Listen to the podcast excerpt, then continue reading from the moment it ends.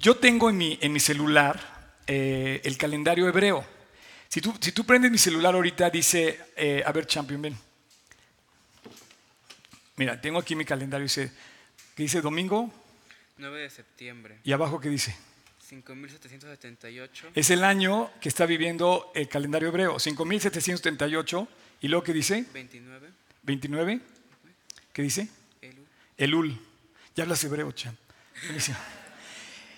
Bueno, hoy es el último día del mes de Elul, es el 29 del mes de Elul. En unas horas, porque va a cambiar esto, el calendario hebreo cambia a partir de, caer el sol. El sol todavía está acá como a mediodía. Cuando caiga el sol, va a ser el primero del mes de Tishri. Lo pronuncio mal, no, no, hablo hebreo, pero se escribe Tishri. Es el séptimo mes eh, del calendario hebreo. Este, este calendario tiene, tiene una eh, eh, connotación muy, muy importante porque marca la fiesta, la fiesta número 5 de las siete fiestas judías. Han oído de la Pascua, han oído del, del Yom Kippur, han oído del Rosh Hashanah. Este es, está a punto de comenzar, está a punto de comenzar el Rosh Hashanah, que va a empezar es el, el día primero del mes de Tishri. Si tú abres tu Biblia en Levítico 23 o en Números capítulo eh, 29, está la relación de todas las fiestas. Eh, quiero empezar hablando de esto porque el día de hoy se celebra una fiesta que se llama la fiesta de las trompetas. Es, ¿Han visto ustedes el cuerno este, el shofar, que usa, que usa el pueblo de Israel para...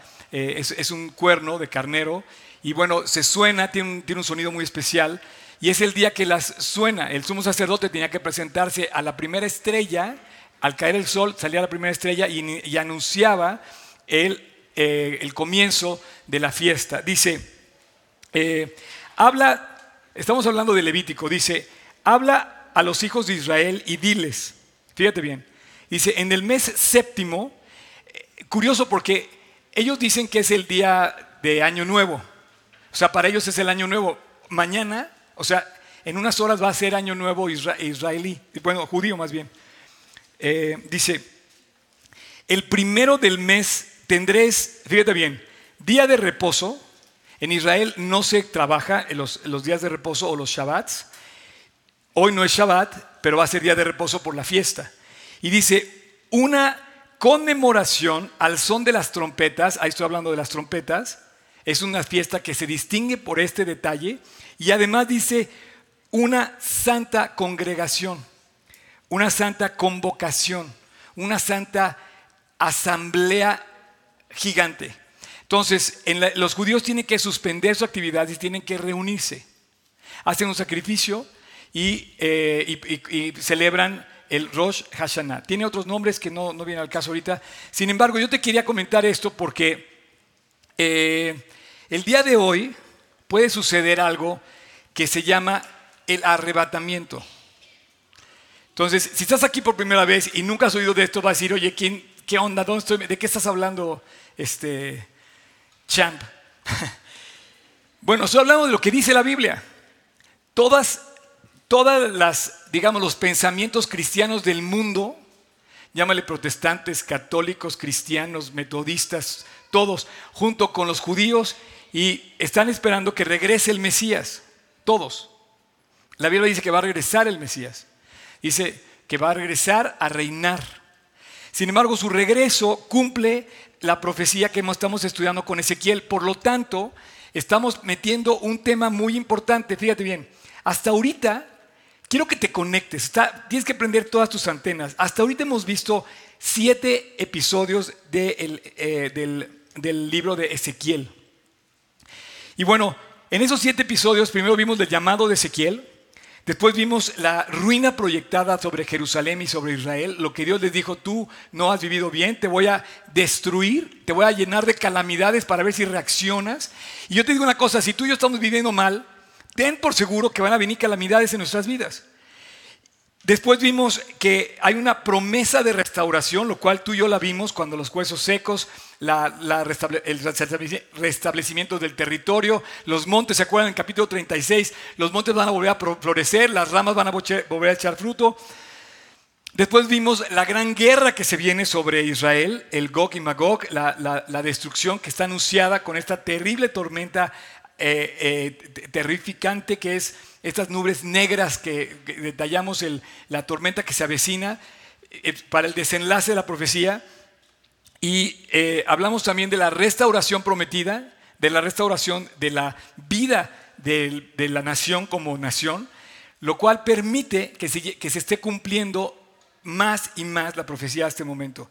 Y finalmente eh, tocamos la semana pasada y la anterior el restablecimiento del templo, del tercer templo en Jerusalén, en el monte del templo, en el monte Moriah, en el pleno corazón de Jerusalén. Y ese, ese es el, el latir, por así decir, el latir más ferviente que tiene toda la nación de Israel.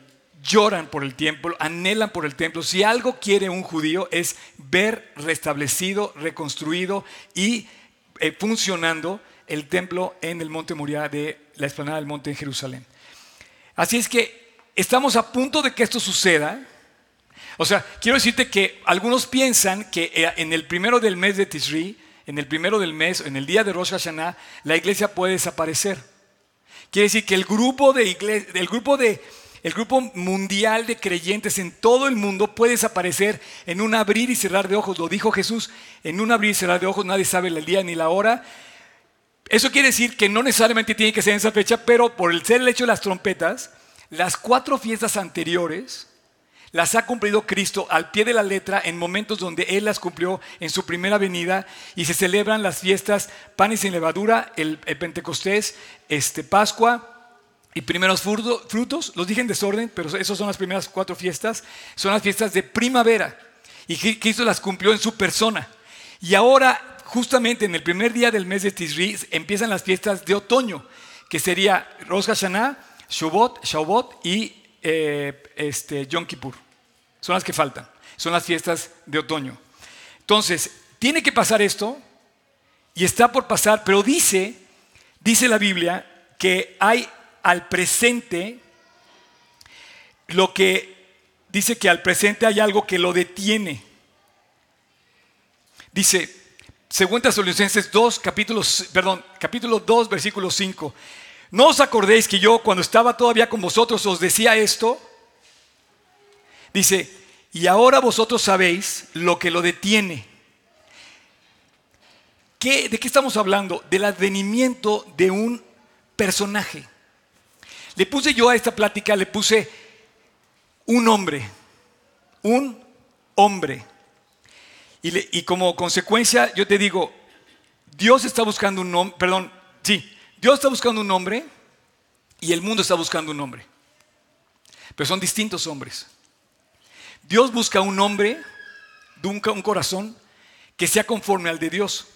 Y el mundo está buscando un hombre que no es conforme al de Dios. El mundo está buscando un hombre que le llama, la Biblia le llama el anticristo. Si estamos hablando de la profecía, nos tenemos que meter a hablar del anticristo. Bueno, pues hoy es el día. El mundo busca un hombre y Dios busca otro hombre. Eso, que, eso es, dice la Biblia que es un hombre que trae consigo el mi- misterio de la iniquidad. Por lo cual os decimos estos, ahí mismo el capítulo 4 de 2 Tesalonicenses dice, por lo cual os decimos esto en palabra del Señor, que nosotros que vivimos, que habremos quedado hasta la venida del Señor, no precederemos a los que durmieron, porque el Señor mismo con voz de mando, con, voz de arcángel, con trompeta de Dios, descenderá del cielo y los muertos en Cristo resucitarán primero. Entonces habla de una situación especial en donde Dios, ya lo vimos en capítulos anteriores de esta serie, cómo Dios va a guardar a su iglesia del tiempo de la prueba y dice, yo no te voy a meter a la gran tormenta que se avecina, que se llama la Biblia la gran tribulación, te voy a guardar de la prueba, yo no voy a estar contigo en la prueba y te voy a sacar de la prueba. Es la única prueba que Dios no te va a meter, no va a estar contigo en la prueba, perdón, no te va a permitir sufrir la prueba, te va a guardar de la prueba y nos va a llevar. Pero es la, es la peor tormenta que se avecina sobre, sobre el mundo en la historia. Y dice, eh, y di- dice, me perdí. Ah, sí. Hasta la venida del Señor no precederemos a los que durmieron, porque el Señor mismo, con voz de mando, con voz de arcángel, con trompeta de Dios, descenderá del cielo y los muertos en Cristo resucitarán primero. Y luego dice, luego nosotros, los que hayamos quedado, ahí estamos tú y yo, los que hayamos quedado, los que hayamos quedado, estamos aquí quedados, estamos aquí. Dice, seremos arrebatados, de ahí el nombre, el arrebatamiento, seremos arrebatados juntamente con los que se fueron primero. Dice, y luego nosotros seremos arrebatados con ellos, dice, en las nubes para recibir al Señor en el aire y así estaremos siempre con el Señor. Entonces, está a punto de suceder esto, pero antes de que suceda, tenía que pasar varias cosas. Bueno, han pasado todas, excepto una. El advenimiento del anticristo y la reconstrucción del tercer templo. Son simultáneos. El, cuando surge el anticristo, va a permitir que se reconstruya el tercer templo.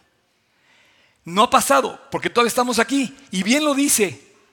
Si te sigues leyendo, en el justamente dice, capítulo 2, versículo 6 de 2 Tesalonicenses dice, y ahora vosotros sabéis lo que lo detiene. Hay algo deteniendo este acontecimiento. Todavía no sucede. Dice, a fin de que a su debido tiempo se manifieste. Dice, porque ya está en acción el ministerio de la iniquidad. Solo que hay alguien que al presente lo detiene hasta que a su vez se quitado de en medio. La iglesia va a ser quitado de en medio. Tú y yo podemos todavía detener, todavía podemos detener el misterio de la iniquidad. ¿Cuál es el misterio de la iniquidad? Bueno, vámonos a Ezequiel, capítulo 22, y vamos a leer. Quiero iniciar con el capítulo 22 eh, en el versículo 23. Felicita a la persona de al lado, pellizcalo y dile, te felicito porque estás estudiando la Biblia en serio. No estamos estudiando cualquier cosa, de verdad. Es más, deberían de, de bueno, no es cierto, ya, vamos a seguir. Vino para mí, dice palabra de Jehová diciendo, todas estas, todas estas frases las repite muchas veces en el libro de Ezequiel porque dice que Dios revela al profeta lo que va a pasar. Versículo 24 dice, hijo de hombre, di a ella. Fíjate bien cómo se expresa. Fíjate bien, dice, tú no eres tierra limpia. Empieza a hablar Dios a notar que el mundo, dirigido, acuérdate que hay dos referencias, Israel y el mundo y tú. Tenemos nuestra presentación ahí mismo. Tú te haces presente ahí, yo me hago presente ahí, Israel se hace presente, dice, esta tierra no está limpia. ¿Está progresando? Sí. ¿Hay avances tecnológicos? Sí. ¿Hay de alguna manera eh, mejoras en todas las áreas y ámbitos de la vida? Sí. Pero limpia no está.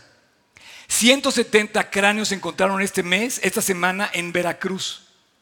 Esta tierra, esta tierra, tu tierra, México, está impregnada de sangre inocente. Dice la Biblia, no está limpia. Y el mundo entero, donde lo quieras ver, aborto, drogas, guerras, traiciones. La lista es, you name it, tú dilo. Pero la tierra no está limpia. Israel está prosperando, sí. Israel es una gran nación prosperando, sí, pero no está limpio. Hay una gran inmoralidad en el mundo entero. Tú y yo somos partícipes de eso.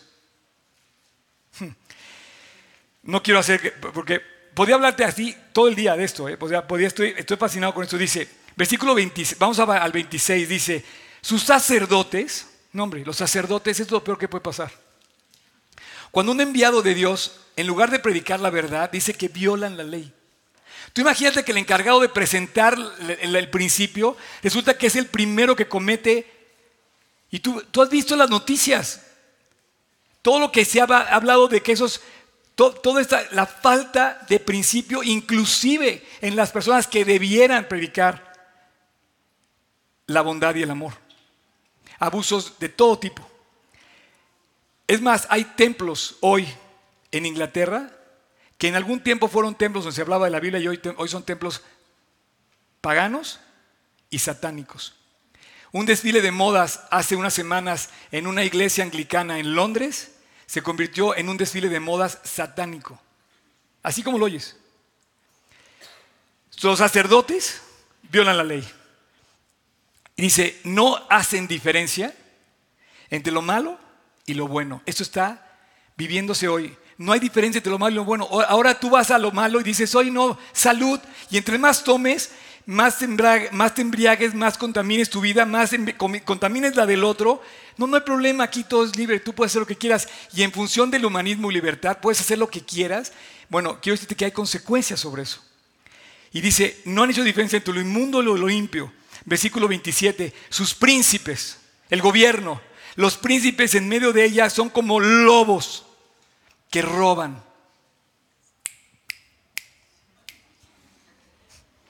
¿Quién, quién, dónde he oído esto? Yo te digo una cosa, yo no sé si alguno, algún gobernante del mundo o de México me está escuchando ahorita, pero Dios te va a pedir cuentas. Cuando, cuando alguien roba, dice que la conciencia no te deja dormir. Nada más te lo paso el dato por si.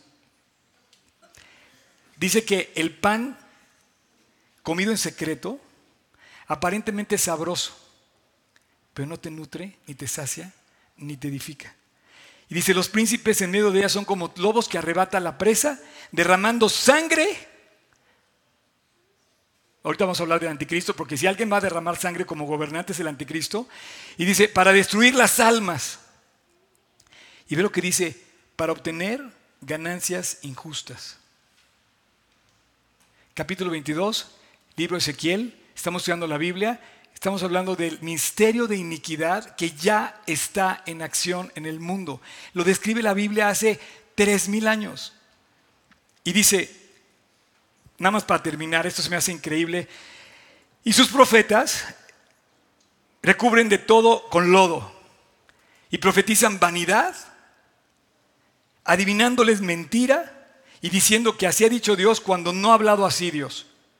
Versículo 29 dice, el pueblo de la tierra usaba de opresión, cometía robo y afligía y oprimía en violencia al extranjero y le dejaba sin su derecho. Tú has vivido como extranjero en algún otro país y te, hacen bullying, te hacen, te hacen, este, no sé si tú has vivido algún momento en donde te sientes completamente extraño en un país donde te están agrediendo porque eres extranjero. Esto es una realidad en el mundo. Bueno, este es el capítulo 22 de Ezequiel. Y el mundo está buscando un hombre que ponga eso en orden. ¿Quieres poner la portada de la revista The Economist? El Salvador de Europa. ¿Será? Bueno, yo creo que no. ¿Saben quién es? Es uno de los seis primeros ministros de Europa, seis, más jóvenes menores de 40 años. Esto nunca se había dado. Hay, un primer ministro que tiene 31 años, primer ministro. Este hombre no tiene hijos, está casado con su maestra que es más grande que él, es un chico guapo. Eh, no, tengo nada, no, tengo nada contra nosotros los guapos, no es cierto. No, no, no, no, no, no, no. Pero la verdad es un, él dirige una de las, no sé, la número dos, la número uno, la número tres, potencia Europa. Pero ¿no te da curiosidad en qué, cómo lo presentan? ¿Quién caminó en el agua alguna vez? ¿No era el Mesías? ¿No era Jesús? Resulta que el Salvador es un hombre. El mundo está buscando un hombre. Gracias, Tocayo. El mundo está buscando un nombre y lo está proponiendo nombres. Tú puedes proponer diferentes nombres. Estamos hablando de anticristo y lo estamos viendo surgir. Está a punto de surgir. Quiero decirte algo. La Unión Europea reserva hoy perfectamente el compendio del, imperio romano de la antigüedad. Daniel en el capítulo 2, cuando ustedes estudiaron bien padre, en aquel entonces con un pastor increíble, el libro de Daniel, vimos esta imagen, donde se presentan los imperios del mundo. Esta imagen representaba los imperios que iban a surgir de la imagen del sueño de Nabucodonosor. capítulo 2, libro de Daniel. ¿Te acuerdas que le dice, tú eres este imperio? Nabucodonosor era la cabeza de oro. Después se presenta el reino de Persia, el reino de Grecia, el reino de Roma, y falta el último. El último donde escriben, lo vimos en aquel entonces en la, serie de Daniel, el, último imperio donde se habla de un eh, gran imperio que está compuesto de 10 dedos de los pies, en parte de hierro y en parte de barro. Dice, y no se van a mezclar, como no está mezclado, un francés y un inglés no tienen nada en común. Un alemán y un italiano no tienen nada en común. Más uno se usa en el coche del otro. No sé. Pero el caso es que dice que, eh, entonces, digamos que los imperios, grandes imperios de la revelación de Daniel en el capítulo 2 se queda en Roma. Vamos a ver, por favor, el mapa de Roma de aquel entonces, siglo I de, de nuestra era. Roma tenía esta extensión. Más o menos está desde el, desde el veintitantos antes de Cristo hasta el 395 después de Cristo. El imperio romano era vasto, enorme, gigante, ocupaba las costas del norte de África, llegaba desde Portugal hasta Siria, Líbano, Israel, Egipto, y obviamente cubría toda Europa, Turquía, Italia, Alemania, eh, eh, todo eso. En el, 300, en, el, en el siglo III se convierte el emperador, el emperador de Roma, que era Constantino. Y él divide el reino, a partir de ese momento, se divide el reino en el, imperio occidental romano y el imperio bizantino. ¿Puedes, ¿Puedes poner el mapa? Se divide el mapa y se divide en dos. El mismo imperio se divide en Constantinopla, Turquía, o eh, ¿cómo se llama? Eh, la capital de Turquía hoy, ¿cuál es? Estambul, gracias. Eh, y el reino occidental, el reino, el reino de, el otro sigue siendo el reino de Roma en aquel entonces, pero ya estaba dividido. Ahora, ¿qué es esto? De repente empieza el imperio de Dios que empieza a revelar los imperios, el último imperio, el de Roma, se deshace y se empieza a dividir, pero dice que falta uno más, que va a ser un gran imperio que al final de los tiempos se va a levantar. Déjame decirte que el, calendario se sigue modificando y llega a formar parte después del imperio bizantino y es curioso lo que pasa. Para surgir eh, en ese momento todavía no hay un líder mundial. En algún momento previo a la venida de Cristo, hablamos de esto la semana pasada, Antíoco Epifanes quiso hacer las veces del anticristo, pero fue un ensayo. Sin embargo, no se dio. Pero después de aquí surge el primer Reich. ¿Quién fue el tercer Reich? Hitler. ¿Nunca te habías puesto a pensar en quién fue el primero y quién fue el segundo? Bueno, el primer Reich, con el, el, Papa de aquel entonces, de este entonces, ordena que el imperio germano forme el primer Reich, el primer imperio, con base, digamos, centrado en Alemania, y que forme el primer Reich. ¿Quieres ver la, plataforma de su, mapa? No, no, no. Ese es Hitler. Ese es el tercer Reich. Este es el primer Reich. Más o menos. Aquí está en 1962 y va a ir cambiando hasta el 1400, 1500, 1600, pero se va a mantener. Luego surge el segundo Reich, que también es... Eh, ah, por cierto, el primer Reich, fue, su nombre era el Sacro Imperio Romano Germánico. Si tú has oído del Sacro Imperio Romano, no es el mismo Imperio Romano de la época de Cristo. Es, un, es el primer Reich de la, eh, digamos, después de que se divide con Constantinopla. Y después surge el segundo Reich y después surge el tercer Reich. Si tú te fijas el dominio del territorio, ahora sí ponlo, el tercer Reich, Hitler. Él se autollamaba así. Y así fue conocido. No es ninguna novedad. O sea, ¿están de acuerdo? ¿Están de acuerdo conmigo?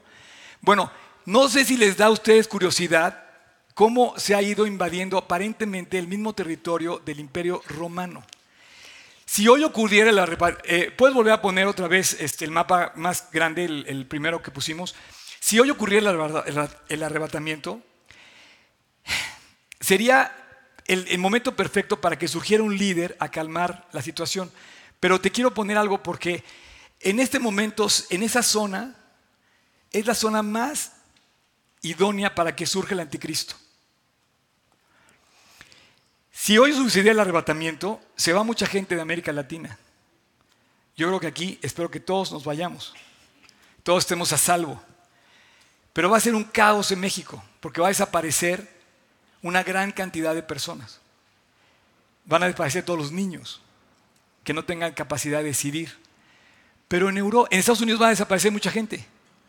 Muchos de los posiciones de gobierno van a desaparecer, muchas de las posiciones de empresa van a desaparecer, muchas de las posiciones militares, lo que va a hacer que se debilite el poder de Estados Unidos porque va a desaparecer, gran, va a ser un caos cuando desaparezca toda esa gente. Pero en esa parte del mundo, yo creo que ni se, ni se van a dar cuenta. Porque en Europa, de verdad, hoy es un campo misionero. Que yo te hable de que nuestra iglesia está siendo usada en Europa y están salvando gente en Europa es un milagro pero la mayoría, va a haber colonias, va a haber pueblos en Francia, en Inglaterra, en Alemania, donde ni siquiera van a enterarse que sucedió el arrebatamiento. Porque no va a haber un solo creyente en ese lugar. Pero este lugar se va a consolidar, porque ya está consolidado como una potencia. Ahorita vamos a ver esto. Como una potencia que está uniendo.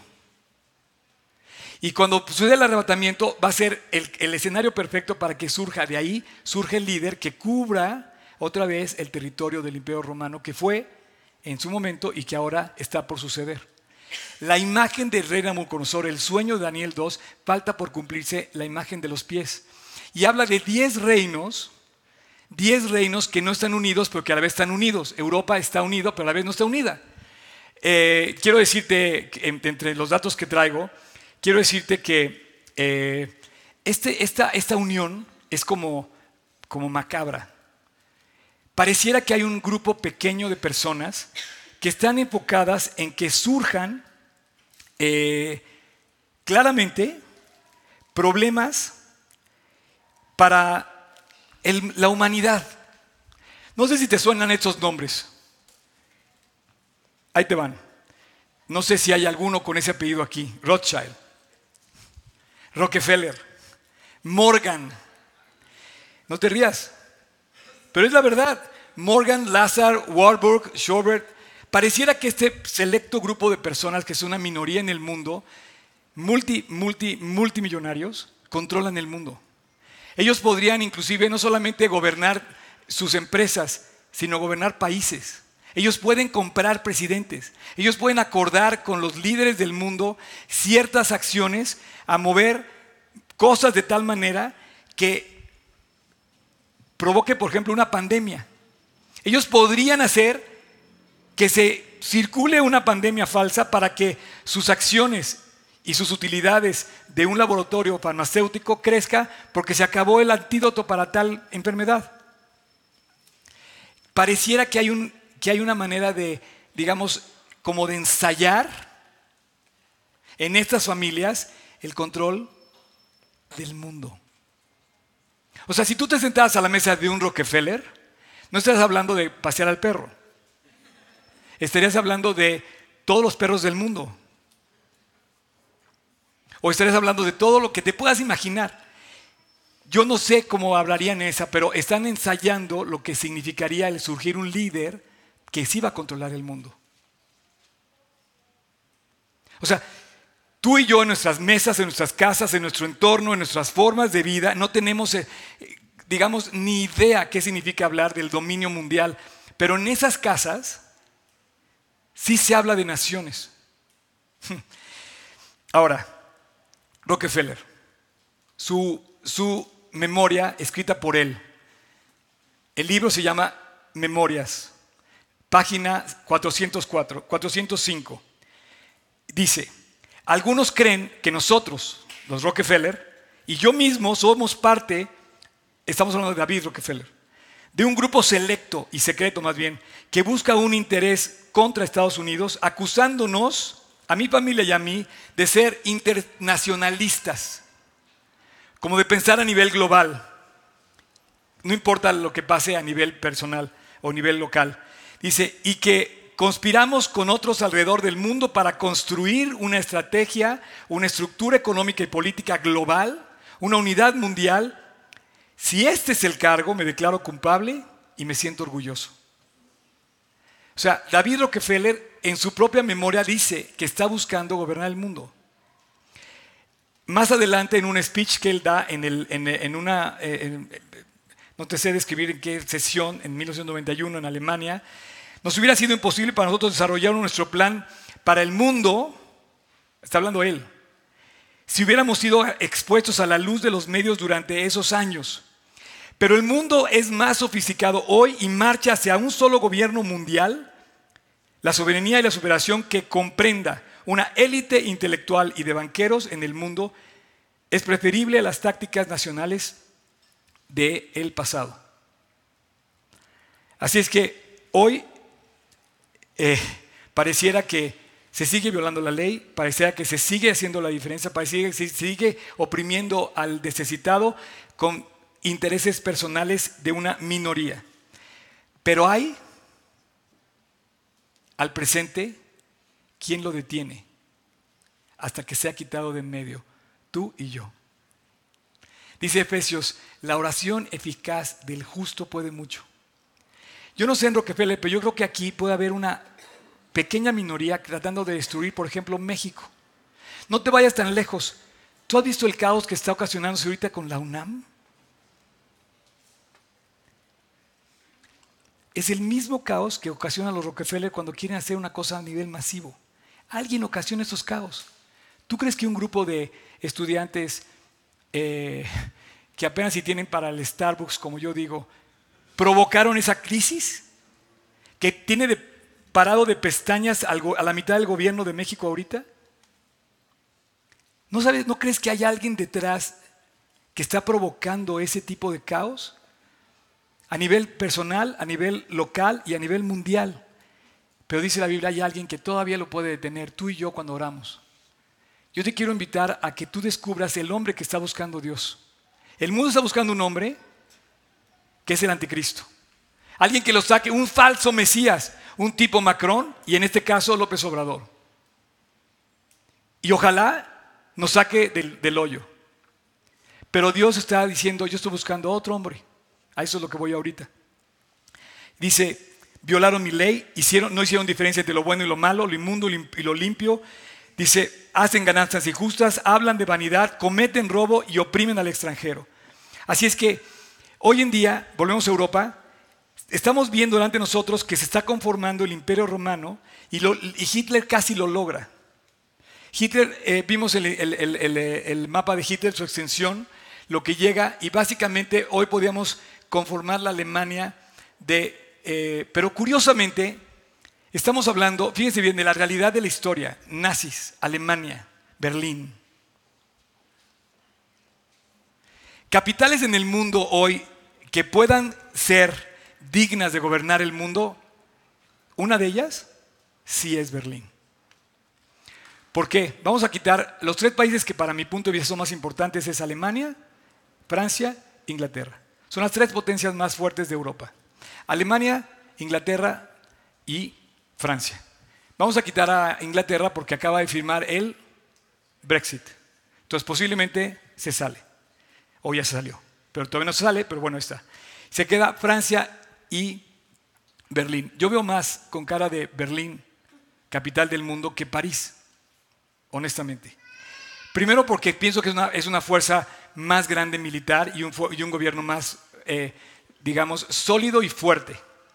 Ahora, quiero decirte que eh, Helmut Kohl, por ejemplo, uno de los que dio, a lo mejor tú, si tienes mi edad, te tocó vivir cuando se cayó el muro de Berlín, cuando todo esto, cuando él muere, cuando Helmut Kohl muere, no lo velan, no lo honran, no le rinden homenaje en su funeral con la bandera alemana. Todo el Congreso Europeo, que está dividido en dos, en la Comisión Europea y el Consejo Europeo. En Estados Unidos se llama, en inglés se llama European Council y European Commission. Hay dos comités que gobiernan la Unión Europea. Ambos celebraron a este hombre, lo honraron en el, en el Parlamento Europeo con la bandera de la, de la Unidad Europea. Este hombre promovió la Unidad Europea y fue honrado. ¿Qué me quiere decir esto? Que se está desapareciendo un poco los países y se está fortaleciendo la unidad europea. Tiene que venir de Europa, sí, porque tiene que ser del Imperio Romano, tiene que venir con un rastro del Imperio Romano anterior. Pero se está formando ante nuestros ojos. La propuesta del mismo Macron es una de ellas. En este caso sería Merkel. Acaba de volver a ganar. Pero no sé si te has dado cuenta, Merkel, me metí a estudiar, él, ganó las elecciones nuevamente. Pero lo que llamó la atención es que el, partido neonazi, extremo, blanco, supremacista que hay, también se logró colocar en los, en los curules del Parlamento alemán. Se llama Alternativa de Deutschland. Ese partido es un partido nazi. Está volviendo a regresar la idea de gobernar el mundo. Creo que muchos están este. Eh, ¿Vamos bien? ¿Quieren que siga? Ok. En este momento, te voy a decir una cosa, Alemania. Alemania acaba de proponer dos cosas que sobresalen a lo que propuso Inglaterra o Francia. Alemania acaba de proponer, Merkel acaba de proponer, y su presidente, el, presidente se llama Jean-Claude, ¿quieres ponerlo por favor? Jean-Claude Juncker, él es el, él es el presidente del, del, del European Commission. Y acaba de proponer, si saben que vamos a acabar con los dos comités, vamos a hacer uno solo y vamos a proponer a un hombre que gobierne ambas cosas. Vamos a elegir a un gobierno. Merkel acaba de proponer un solo ejército europeo, una fuerza militar europea, ya no nada más francés, alemán o italiano, lo que tú quieras. Y bueno, dice, vamos a votar por un solo líder, está a punto de suceder esto, esto nos va a pasar, en cualquier momento va a pasar. Cuando veamos que se conforme la Unión Europea, tú viste, por ejemplo, tú viste cuando surgió el euro. Tú viste cuando se quitaron los, pasaportes y se abrió toda la Unión Europea sin pasaporte. Tú fuiste y yo testigos de eso. Nos falta ver por de testigo cuando se unan militarmente y ahí sí voten por un, por un líder mundial. Así es que ya vimos pasar el primer Reich, segundo Reich, tercer Reich con Hitler, ahora falta que surja el cuarto. Y ese va a ser el nuevo, el, próximo que viene. Este es el actual presidente de la, Unión, de la Comisión Europea. Y bueno, quiero nada más concluir esta, esta, presentación con un comentario del, del, primer presidente de la ONU, un señor que se llama Paul Henry Spack, muerto en el 1932, primer presidente de la ONU. Él dijo lo siguiente, quiero que pongan atención. No queremos otro comité. Tenemos demasiados comités y de hecho la ONU es un comité que para mí es vergonzoso la ONU. La ONU eh, es como hipocresía pura. Pero bueno, digamos que dice, demasiados comités, dice, queremos un hombre.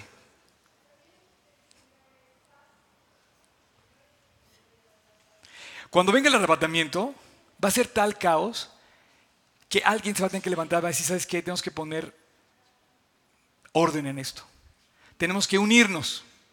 Estamos hablando de unirnos ya. Todo el mundo habla de unidad. Tenemos que acabar con las diferencias. No va a haber diferencias religiosas. Se acaban cero cualquier proselitismo religioso. Se acaban todas las fronteras del mundo y se va, a, a, establecer un gobierno mundial, global o como quieras llamarle. Yo voy a ser el líder y yo voy a traer paz. Yo no, por favor. Un hombre. Y va a ser un falso Mesías, pero la Biblia dice que todo el mundo lo va a aceptar. Dice, un hombre que esté a la estatura necesaria de mantener la lealtad a todas las personas del mundo y sacarnos de la mora económica en las que nos estamos hundiendo. Y dice, envíenos ese hombre. Y si es el Dios o es el diablo, lo recibimos. Hoy en día tú eres testigo de cómo el hombre quiere un hombre que lo saque del, apuro de sus deudas, del apuro de, su, cualquier necesidad. Pero dice la Biblia, hay una necesidad tremenda en el corazón. Este pueblo no está limpio. Y entonces concluyo mi presentación. Nada más quiero decirte esto. Hay un caos en Europa. De todo tipo. Uno de los caos más grandes de Europa es la inmigración. Italia, por ejemplo, tiene una crisis porque están recibiendo demasiados africanos que están huyendo de África por los problemas de los musulmanes en África, están yéndose a Italia. España tiene un problema de inmigración. No se diga Francia. Francia está a punto de convertirse en un país musulmán. Líbano es más musulmán que libanés. Acabo de estar en Líbano, hay 4 millones de libaneses en Líbano y hay 7 millones de libaneses fuera de Líbano. Pero hay 7 millones de musulmanes en Líbano que están peleando. Y este problema de la migración es lo que tú estás viendo. Y entonces salen las organizaciones mundiales, los comités mundiales, a poner una esperanza humanitaria y vamos a hacer algo por salvar a toda esta gente que está huyendo de dónde? Del caos provocado por los gobiernos que no viven bien. Bueno, tiene que haber alguien que ponga orden. Pero así como hay alguien que provoca el desorden en la, UNAM o el desorden, el desorden en el mundo con los, las familias, hay alguien que provoca, pareciera que es una fórmula, es, la fórmula son tres pasos muy sencillos que a la vez les ha resultado muy bien provoca un caos, una crisis. Después divide, divide en serio. Y después proponte como Mesías. Cualquier parecido a la realidad, estás consciente de que eres la persona que todavía detiene el misterio de maldad. Tú y yo somos, estamos siendo llamados por Dios para levantarnos a favor de lo bueno de lo limpio, de lo correcto y hacer la diferencia. Porque esa es la fórmula. O sea, cuando llegue el que solucione el problema de la UNAM, van a decir, es que este cuate arregló el problema de los estudiantes. A lo mejor él mismo lo provocó. Bueno, vamos a terminar. Vamos al capítulo 22 de nuestro increíble libro Ezequiel. Y voy a leer el último versículo con el cual este, estamos, estamos estudiando. Capítulo 22, versículo 30. Subráyalo, tatúatelo. Ya, como ya todos se tatúan, pues ya tatúate esto. No, no, no, no, no, no, no, por supuesto que no. Pero quiero, quiero que veas, después de decir todo lo malo en el capítulo, o sea, está aterrando el capítulo, está a punto de terminar. Y acaba de decir, no vives limpio, no vivimos limpios, no distinguimos entre lo bueno y lo malo, eh, sembramos robo, sembramos sangre. Y entonces dice, busqué. Ya vimos que el hombre está buscando un hombre, el mundo está buscando un hombre que le llama a la Biblia el anticristo, un falso Mesías, un falso profeta, un falsa, una falsa solución, una solución por encima Dice, habla mentira, es padre de mentira, genera odio, genera caos, genera muerte. Pero Dios está buscando otro hombre. También puede ser mujer, ¿eh? Mujeres están incluidas. Y busqué entre ellos un hombre o una mujer que hiciese vallado, que se pusiese en la brecha delante de mí a favor de la tierra para que yo no la destruyese. Y no la hallé. Esto es poesía, pero a la vez es, un, es, un, es una expresión del amor de Dios de una manera increíble. En estas pocas palabras está escondido tu más grande reto entre ser víctima o ser héroe. Tú puedes ser hoy víctima de toda la maldad o puedes ser este hombre. Yo quiero ser ese hombre. ¿Qué es hacer vallado? Dice, busqué entre ellos un hombre que hiciese vallado. ¿Qué es hacer vallado? ¿Qué es una valla? Una valla es un muro, es un muro de protección. Dice, estoy buscando un hombre que se faje los pantalones y que se ponga en medio y que no deje pasar ni salir lo que no deba pasar. Si este es un hoyo en la pared, yo me pongo y dice, estoy buscando un hombre que se pare y que dice, aquí no, aquí no entra pecado, ni, me vas a robar lo bueno que tengo. Cuando en, un, cuando en un muro hay un hueco, puedes perder ahí, puedes perder, puedes estar inseguro. Si tú estuvieras bardeado en tu casa y dejas un hueco en la barda, no duermes igual. Vas y te pones a velar para que no entre nada malo ni te roben nada bueno. Pero el mundo hoy está sufriendo, hoy está sufriendo precisamente de hombres que han dejado robar la casa, que se han dejado robar el interior y que han dejado salir lo bueno de sus hogares, de sus escuelas, de sus países, porque no hay quien ponga la diferencia. No hay quien ponga y diga, ¿sabes qué? Perdóname, si esto es aquí un muro y un hueco y yo me pongo acá y digo, no sale nada de aquí, no me van a robar lo bueno y no va a entrar nadie que no debe entrar. Y está buscando Dios un hombre que ponga la diferencia o una mujer que se pare en tu escuela y diga, no, no, no, yo no voy a copiar. No, no, no, yo no voy a hacer esto. Un hombre que cuando lleve que te lleve la cuenta al restaurante, y te lo digo por restaurantes, que yo tengo uno. Oye, no me cobraron el filete. No, pues ya, ahí déjalo, no digas nada, nos ahorramos el filete. La cosa más chafa de todas es esa. Está buscando Dios un hombre que diga, no, sabes qué, oye, te faltó cobrarme esto. Levantar el dinero y devolverlo decir la verdad, pagar a tiempo, llegar puntual, hacer lo que tienes que hacer. Y hoy en México hay una filosofía terrible. Si me puedo volar la luz, me la vuelo y me siento héroe.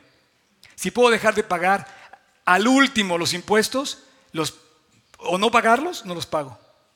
Y tenemos mil justificaciones, pero Dios está buscando un hombre que haga la diferencia. Y dice, que haga vallado, que se ponga delante del hoyo y que diga, no pasa lo malo y no sale lo bueno. Dice, para que Dios no nos destruya. Quizás Dios está llamando más fuerte que nunca a tu casa hoy y te está invitando a que de verdad te des cuenta de lo que estás perdiendo si no tomas tu lugar.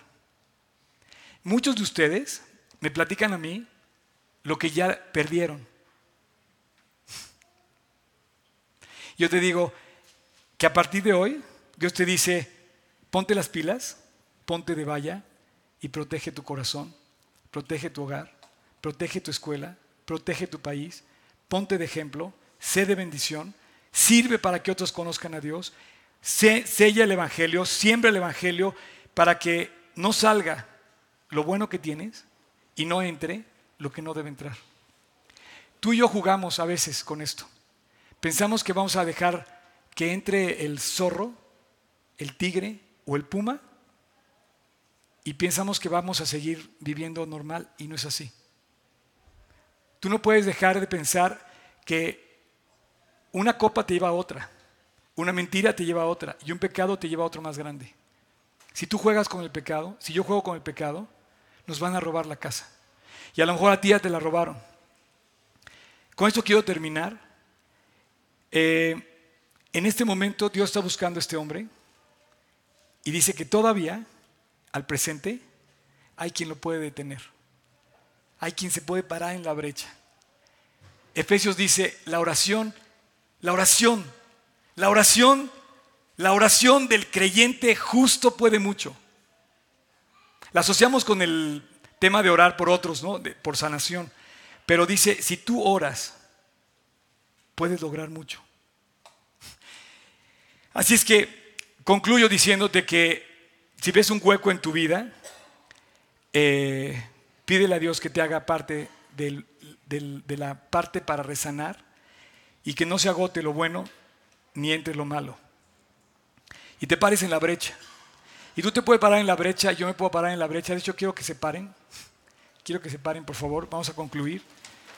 Y te quiero invitar a que te pares en la brecha y le digas a Dios que, que quieres que te use para bendición. ¿Sabes quién se paró en la brecha? Eh, por ejemplo, Abraham. Y se puso a favor de Lot. ¿Se acuerdan del pasaje? Abraham se puso a favor de la brecha. A favor de Lot. Dijo, Dios no lo destruyas. Y Dios le contestó y lo guardó. Otro que se puso a favor de la brecha es, por ejemplo, Moisés. Y se puso a favor del pueblo de Israel y Dios detuvo el juicio. Y yo me pregunto, ¿qué está pasando en tu, en tu escuela? ¿Qué está pasando en tu casa? ¿Qué está pasando en tu vida? En donde Dios te está llamando y está buscándote a ti y a mí para ponernos a favor de la brecha. A favor de nuestra casa. Padre, muchas gracias porque tú nos estás llevando hoy a entender que tenemos una misión hermosa que es seguirte con todo el corazón y una invitación de tu parte para vivir para ti con todo el corazón. Gracias porque nos has dejado el cambio a los creyentes, la diferencia, la verdad, el ser distintos, el ser diferentes, el poner el estándar en alto. Gracias porque aquí hay hombres y mujeres que podemos todos juntos hacer la diferencia en México, en nuestra escuela, en nuestro trabajo y en nuestro hogar. Te pido Dios porque aquí se levanten de los que estamos personas que no dejen salir lo valioso del corazón, lo valioso de nuestras casas y tampoco permitan que entre a, sus vidas ni a la vida de los demás lo que no debe entrar. Déjanos orar con todo el corazón, Dios, para impedir que la maldad siga, siga avanzando. Y Padre, como Abraham, como Moisés, como Ezequiel, gracias por llamarnos a una misión tan hermosa. Te lo pedimos Jesús en tu nombre. Amén. Pueden pasar el worship, por favor. Eh, quiero nada más despedir la reunión eh, diciéndote que eh, hoy nos tocó hablar de de estos, de estos personajes que habla la Biblia. Cuando tú leas el anticristo, a lo mejor vas a decir, oye, este es Macron, o este es... Alguna vez se pensó que iba a ser el, eh, primer ministro inglés, ¿te acuerdas? Este, Tony Blair. Tony Blair se, fue muy cerca, nada más que ya no está. Pero por ahí anda todavía. Sin embargo, yo creo que ya no cumple los requisitos. Tony Blair sacó hace unos años una eh, fundación que se llamaba Faith Foundation. Tony Blair, Faith Foundation, la fundación de fe de Tony Blair. ¿Qué proponía? Proponía algo muy interesante y muy bueno. Dice, si todos los musulmanes, los judíos y los católicos o los cristianos se unen, tenemos el mismo padre, es el padre Abraham. Venimos de Abraham. Si ponemos nuestra fe primero, dijo Tony Blair, el judío pues va a sacar a Abraham, el católico va a sacar a Abraham y el musulmán también. Sin embargo, él no contó con que cuando llegas a la descendencia de Abraham, o sea, porque no te fijas que no nada más habla de Abraham, la Biblia habla de Abraham, Isaac y Jacob. Y cuando llegas a Jacob, traduces al, nuevo nombre que Dios le dio a Israel. Y un musulmán de Israel simplemente no pueden estar, no puede estar en más línea. Entonces no le funcionó. Pero era una buena propuesta, era un buen approach un, acuerdo de paz, un concilio, una propuesta de gobierno mundial entre todas las masas, masas judías, que no son tantos, eso es una pequeña minoría, masas musulmanes, que son muchísimos, y masas cristianas en el mundo. Y no funcionó. Pero es un falso Mesías. Y yo pienso, yo pienso en esa propuesta de Dios que se me hace increíble. Si hoy viniera Cristo, porque está a punto de cambiar el calendario, Estoy viendo a qué momento va a cambiar. Todavía, dice 5778, 29 del mes de Elul. En unas horas, en Israel va a ser 5779, año nuevo, primero del mes de Tishri. Perdón mi pronunciación, no es hebrea original, pero así se escribe. Qué increíble sería que de repente en un abrir y cerrar de ojos, te encontrarás con los que se fueron. Yo extraño a varios que se fueron. Yo la verdad sí quiero encontrarme con varios que ya no están. Y poderle dar gracias cara a cara a Jesús y decirle, Dios, ¿qué fue lo que hiciste conmigo? O sea, yo era el peor de todos. Haz tus maletas. Prepárate. La profecía no está para que te dé miedo.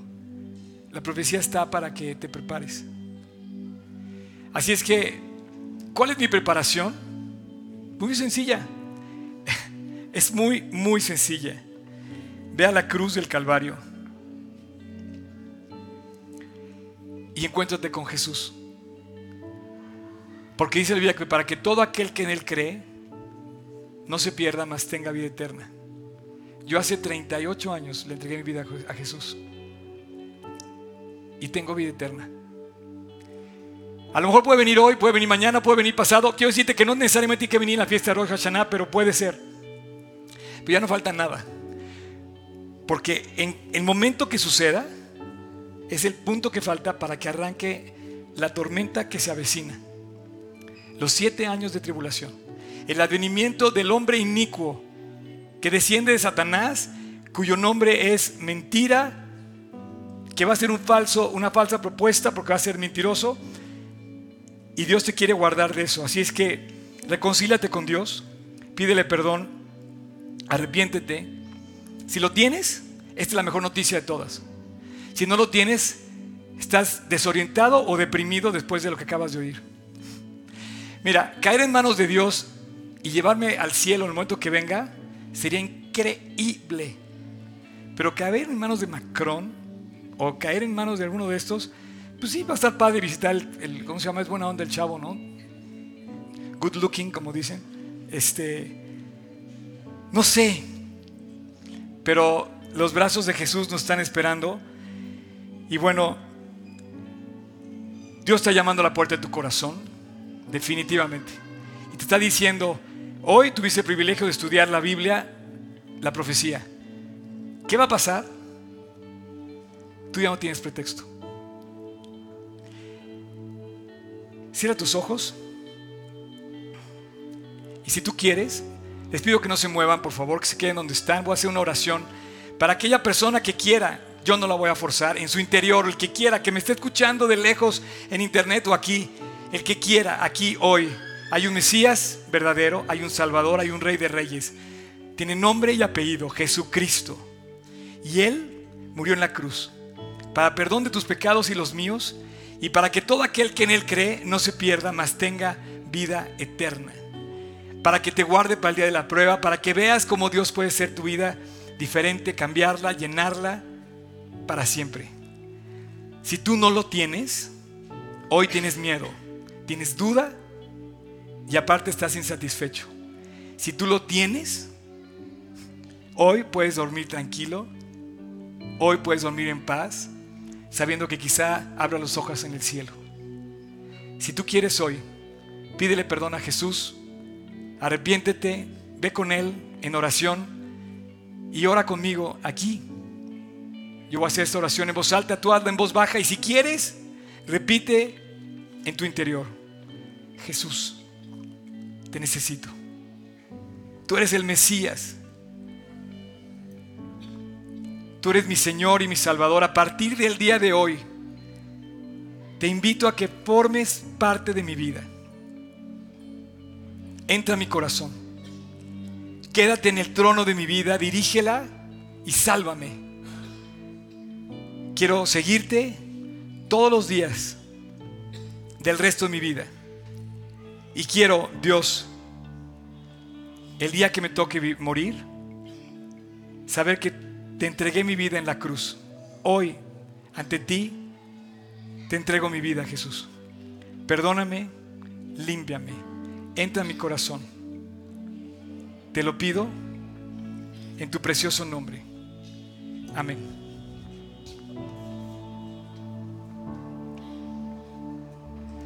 Fuiste el verbo en el principio, unigénito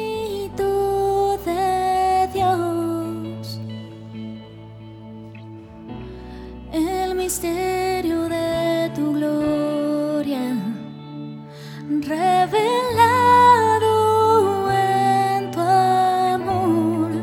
Cuán hermoso su nombre es, cuán hermoso su nombre